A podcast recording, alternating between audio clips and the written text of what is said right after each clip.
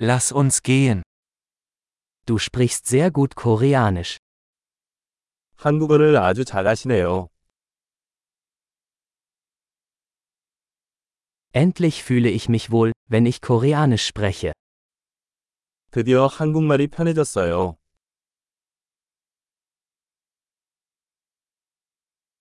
Ich bin mir nicht sicher, was es überhaupt bedeutet, fließend Koreanisch zu sprechen. 한국어를 유창하게 한다는 것이 무슨 뜻인지 잘 모르겠습니다.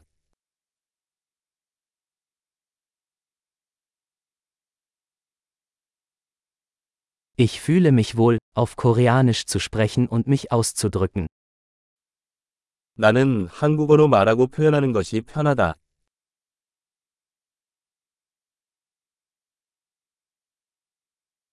Aber es gibt immer Dinge, die ich nicht verstehe. 하지만 항상 이해되지 않는 부분이 있습니다.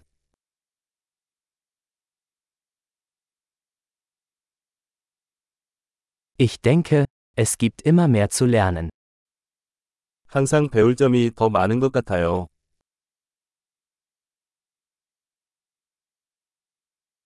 Ich denke, es wird immer einige Koreaner geben, die ich nicht ganz verstehe. 제가 완전히 이해하지 못하는 한국어 사용자가 항상 있을 것이라고 생각합니다.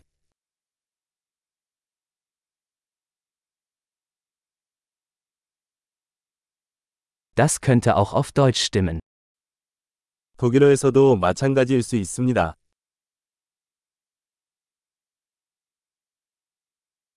Manchmal habe ich das Gefühl, dass ich auf Koreanisch ein anderer Mensch bin als auf Deutsch.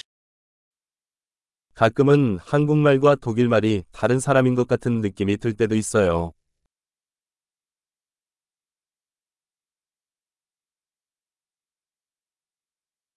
Ich liebe, wer ich bin, in beiden Sprachen. 나는 두 언어 모두에서 내가 누구인지 사랑합니다.